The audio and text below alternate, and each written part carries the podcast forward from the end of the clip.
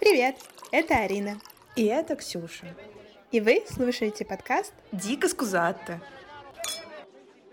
Привет! Привет! Чё, как делишки? Да хорошо, я на этой неделе ездила в Питер. Вот, встречалась с подругой, мы гуляли по городу. Что-то мы разговаривали обо всем и сошлись к теме секса. И мы обсуждали, насколько вообще важно быть э, образованным в этой теме, потому что у нас, как у людей на постсоветском пространстве, где у родителей в основном принято об этом замалчивать, говорить, что это постыдные темы, бла-бла-бла, нам достаточно тяжело mm-hmm. об этом думать, говорить э, и как-то вообще обсуждать. Я подумала, что было бы интересно нам с тобой тоже обсудить эту тему, потому что это достаточно актуально. Как ты считаешь? Ну, мне уже не слиться. Да, это правда интересно, это правда важно. И мне кажется, у нас большая проблема того, что сексуального образования не существует в школах. Конечно. Хотя я бы хотела, чтобы оно было, потому что у меня такого не было на уроках. У меня тоже не было. Мы изучали какую-то дичь, типа, как стрелять из какого-то ружья, но вот этого да, нет. Да, мы не собирали было. пистолеты. Да, да, зачем это? Детей учат собирать пистолеты, но не учат, э, как предохраняться. Я не понимаю, почему на эту тему такое табу. То есть, отчасти я понимаю, что это советское прошлое, где секса нет, и об этом не разговаривают. И поэтому в школе, наверное, это у нас никогда не появится на серьезном уровне.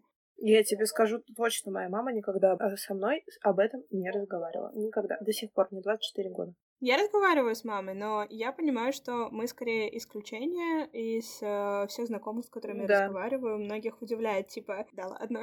Да, это точно, это реально исключение, потому что, ну, ну, это очень редко, особенно родителей, мо- возраст моих родителей от 50 и выше, это, конечно, реально просто стоп-тема какая-то. Ну да, сейчас нашла интересную статистику, что разговоры о сексе табуированы в каждой третьей семье, и для сравнения о самоубийствах не говорят только в 15%.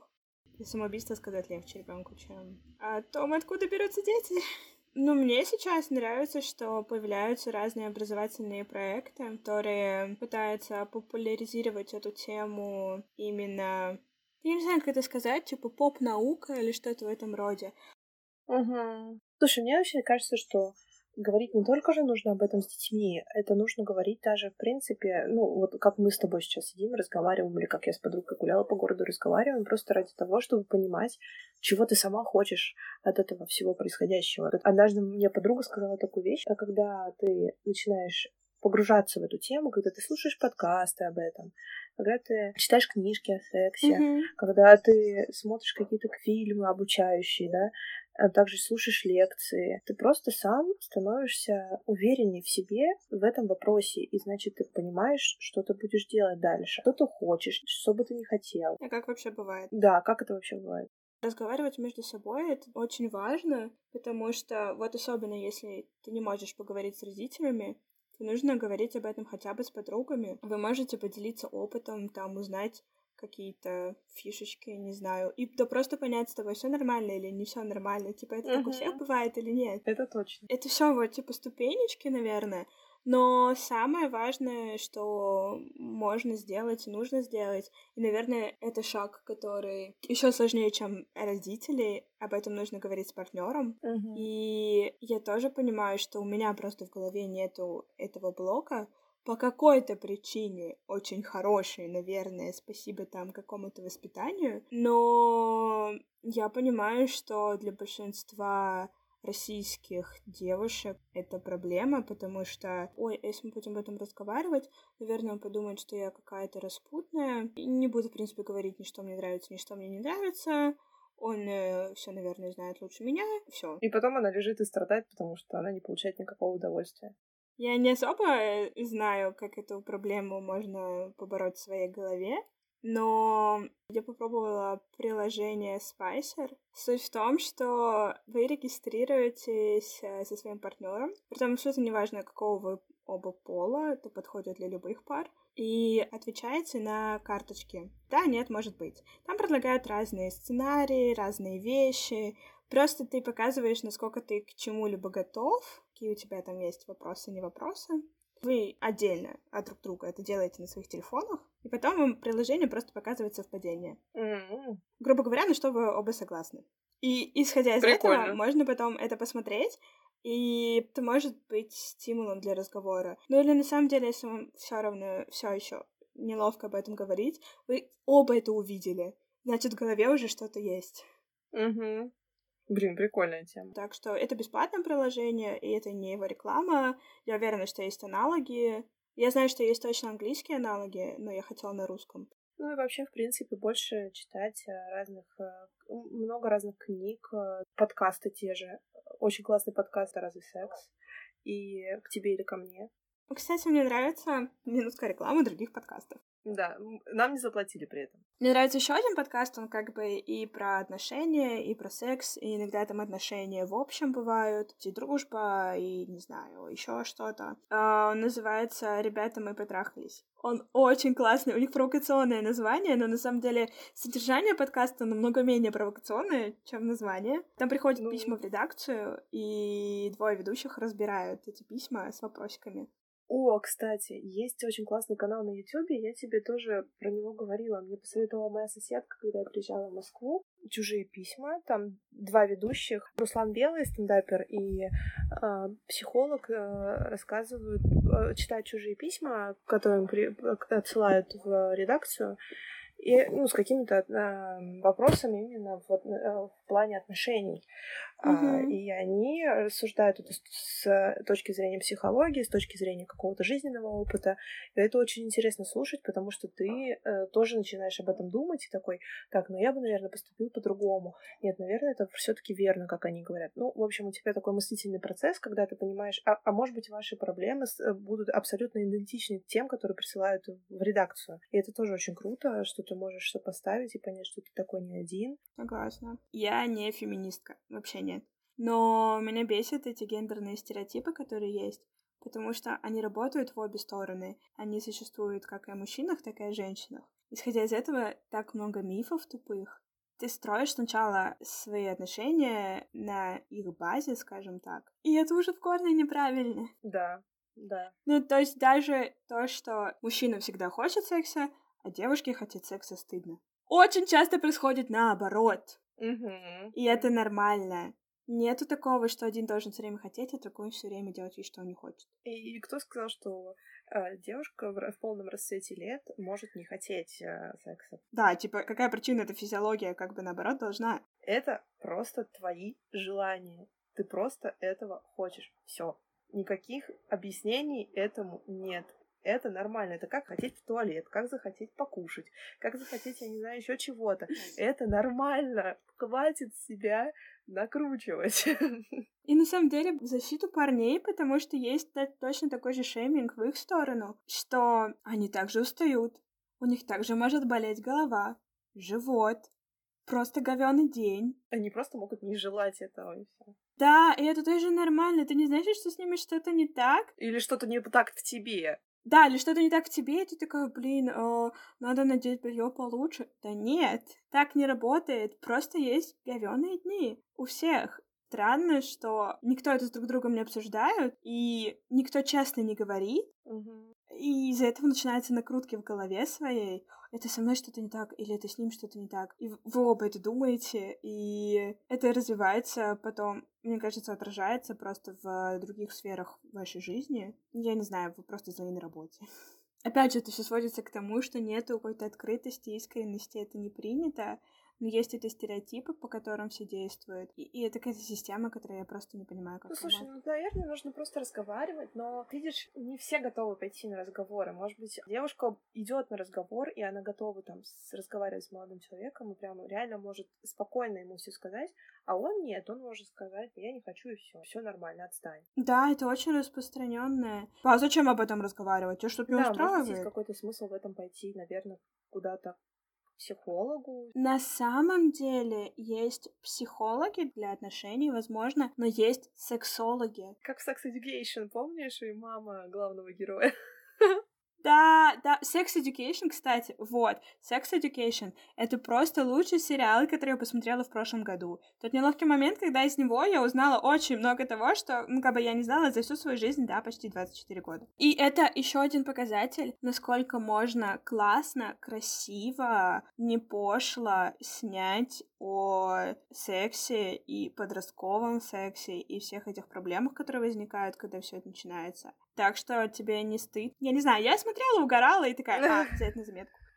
Не, мне тоже он очень понравился, крутой сериал. Говоря про практику, это тоже, кажется, одна из э, супер табуированных тем, которая и, наверное, самая стереотипизированная, есть такое слово, наверное, когда нормально начинать, с тобой все не в порядке, если ты там не начал до какого-то возраста, где этот возраст, а если ты вообще не начал, то как бы... Блин, а кто сказал, что это тоже ненормально? Хотя, наверное, с моей точки зрения, я считаю, что человек что-то теряет, но, с другой стороны, как бы, если ты его выбор, то его шеймить тоже не нужно. Ну, то есть я понимаю, что это все опять же идет из там нашей истории, обычаев, что это там сначала с религией было связано, чистота, там, непорочность, потом со всеми этими браками, которые заключались э, с целью продолжения рода, это было супер важно. Но сейчас 21 век, и вроде как все вольны решать, как им хочется, и нет проблемы, не знаю, именно продолжения рода, нету проблемы какой-то чистоты рода, еще чего-то, но это все равно какое-то дикое табу. Слишком рано — плохо, Слишком поздно, плохо. А, э, а, кто это придумал вообще? На самом деле, это тебе сильно мешает даже при поиске отношений, если ты, допустим, не имеешь опыта. Потому что угу. ты можешь сидеть и говорить такой, вот, у меня нет опыта, значит, я не смогу понравиться, значит, я смогу сделать что-то не то, может быть, я, меня потом бросят из-за этого, потому что я не имею опыта, и все. И ты сразу начинаешь стопорить себя на, этом, на этой мысли, и как бы у тебя просто появляются барьеры психологические просто при знакомстве с людьми. И ты уже заведомо понимаешь, что ты не сильна и настраиваешь себя на провал. Хотя на самом деле, откуда ты знаешь, что второй человек силен? Может быть, там, блин, два силенка таких и ок, и на самом деле вам будет супер ок. Или наоборот, партнер будет такой, о, прикольно, могу научить, и все. Она же с ну, обоих ну, сторон существует. Как бы парням тоже в какой-то момент начинает становиться стрёмно. Это типа не круто. Да, это в какой-то степени тебя стопорит. Как будто бы есть какая-то грань. Если ты ее переступаешь, то все дико меняет. Да, да, да. Что ты в одночасье становишься просто супер какой-то богиней. Ты все знаешь, ты все умеешь, люди вокруг тоже все знают и все умеют. Еще вот в голове может такое быть, что ты сидишь и думаешь, если это произойдет, если я лишусь девственности, то я буду совершенно другой. Нет. Это же работает и в обратную сторону. То есть, если ты слишком рано начнешь, хотя у вас может быть по обоюдному согласию, но ты, допустим, сделала это в 14 лет или там в 12 лет, и все твои друзья будут... Ты приходишь в школу, и все твои друзья типа такие, фу, шлюха там. Да, на самом деле, я говорю, что это двухсторонняя медаль, что тогда тебе тоже становится стыдно, что, наверное, я сделала что-то нехорошее. Угу. И как же так? И ты просто об этом никому не рассказываешь и скрываешь какую-то часть своей жизни, и из-за этого тоже появляется дофига комплексов. Очень много комплексов, очень. То, что ты скрываешь там свою девственность или свою какую-то недевственность раннюю, от этого реально очень большие комплексы и очень большие замыкания, и ты просто себе не разрешаешь жить полноценно, потому что ты считаешь, что ты какой-то недоразвитый. И знаешь, вот доказано же научно, что неважно во сколько лет ты теряешь девственность. Что ли слишком рано, что либо слишком поздно, это никак не влияет на твою физиологию, на формирование себя. Никак вообще не влияет. Это, кстати, я тоже услышала в подкасте «Это разве секс?». Есть же этот супер смешной миф, что твой ребенок будет похож на твоего самого первого полового партнера. Да, да, да, да, да. Что? Что? Так не бывает. Ребят, нет, Он что, забыл там немножечко своих... Э, ну, типа, сколько лет ты прошло? Отвратительно. Зачем? В смысле, что за... Разрыв просто мозга. Я не знаю, такого же очень много. И это кажется на самом деле смешным. Только после того, как ты что-то почитал, послушал, подумал, и такой, а. Угу. Но вначале это все кажется, ну, возможно, довольно логично. И таких мифов очень много. Да, да. Это как с гормональными таблетками, которые говорят, если я начну их пить, я вообще разжирею. Вот есть люди антипрививочники, я антитаблеточница. Нет, ну, в смысле, это тоже я слушала какой-то подкаст э, с гинекологом, который объясняла, что вот у них нет ничего плохого. И это вот тоже распространенный миф, что если я сейчас их выпью, то я разжирею на 10 кило, 20 килограммов. Нет. Если вы пьете их грамотно, то все нормально, типа, ничего не произойдет, это даже во благо.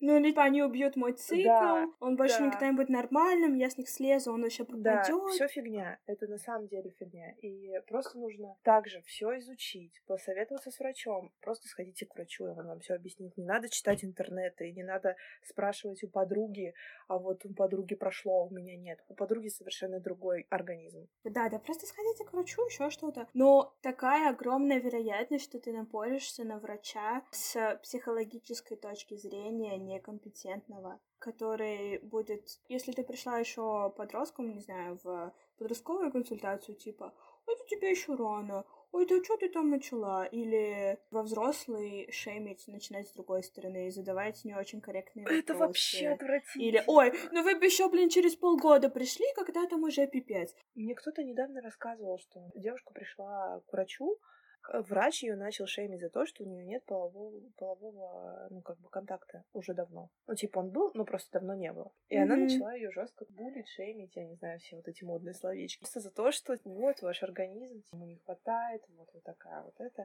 И девочка просто сидит и говорит, блин, я вам что, вот просто на улицу пойду и попрошу первого встречного, вы такие тоже все интересные. Вот, я об этом, что это очень легко звучит, типа, да, сходите к врачу, к врачу ходить нужно обязательно, но это так сложно найти корректного ну, врача, это да, это который да. не налажает с таблетками тебе и, в принципе, с лечением и какими-то советами, но и еще и не зародить себе еще больше психологических травм. Главное, к чему мы хотим призвать, Пожалуйста, люди, разговаривайте, мы же разговариваем. Если что, нам тоже было страшно, стыдно, неловко и слово секс произносить, о боже. У меня, кстати, до сих пор этот барьер. Если ты слышала, я очень тихо всегда начинаю говорить это слово. Или пытаюсь его избежать вообще в своей речи. Это просто мой какой-то комплекс, выработанный из детства. На самом деле есть еще один интересный момент.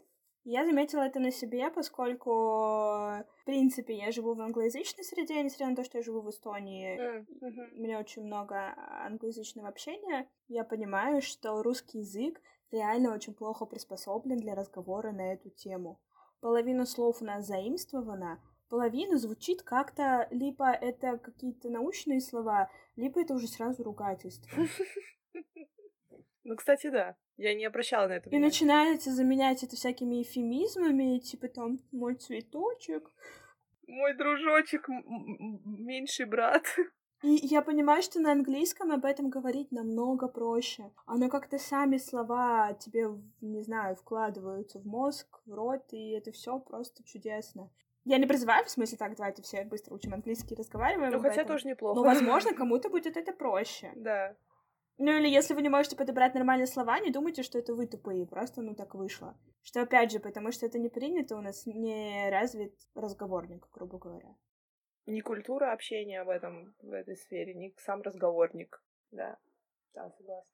Вообще, в любом случае, нужно просто начать бороться со своими комплексами, со своими, со всеми э, стоп-сигналами какими-то, потому что, правда, у меня очень большие комплексы на эту тему, очень большие какие-то психологические травмы, но я начинаю с этим бороться и начну, пожалуй, с нашего подкаста.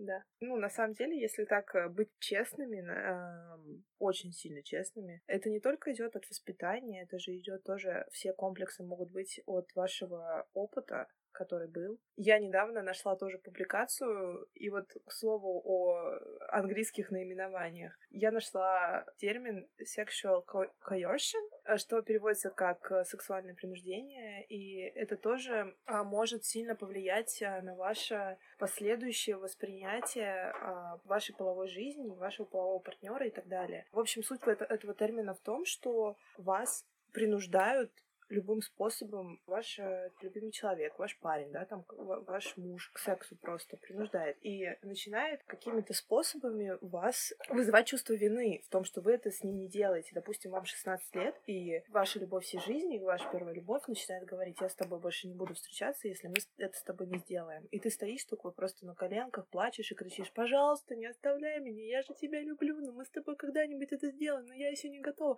Нет, и там, знаете, просто начинается у тебя тебя психологически давить настолько, что ты просто не хочешь жить. И это тоже очень сильно нужно я не могу сказать, что это нужно, можно забыть. Скорее всего, нет, потому что, ну, как показывает практика, вряд ли. Но это нужно прорабатывать, и это нужно прорабатывать mm-hmm. психологам, потому что вы не будете доверять другим людям дальше, и вы, вы будете их э, приравнивать к тем. Потому что, к сожалению, это не чистая какая-то подростковая незрелая проблема, что там у людей мозгов нет. На самом деле, если что, это встречается с обоих сторон, mm-hmm. и девочки да, могут делать да. то же самое, и девочки могут принуждать в другую сторону. Только попробуй меня тронь, и я подам на себя заявление uh-huh. в полицию еще что-то. То есть это работает абсолютно с двух сторон, и это некрасиво. Наверное, нужно, да, как-то после всего этого пытаться отфильтровать в своей голове, что это нездорово, во-первых, что не все так делают, и это определенная степень психологической болезни уже у человека. И в мире намного больше здоровых людей, чем больных в этом плане. Хочется в это верить, на самом деле, потому что я скажу, что это, у меня было такое. Я говорю как бы на своем личном опыте, когда я увидела эту картинку в Инстаграме, да, с этим термином, я прям такая думаю, блин, оказывается, этому есть научное объяснение. Окажется, то, что делала моя первая любовь, это не просто потому, что он тупой, а потому что это реально степень какого-то сексуального насилия насилие. Понятное дело, что харасмент это немножечко более высокая степень. Это психологическое насилие, то есть это насилие без конкретного физического насилия. Да. Но оно разрушает тебя еще больше. Очень сильно, прям максимально. И ты потом, даже если у тебя будет следующий, будет после этого человека другой человек, ты начнешь все вот эти вот обиды, которые у тебя закрались на того человека предыдущего, ты начнешь отыгрываться на, на этом, на новом. И это тоже испортит твои отношения.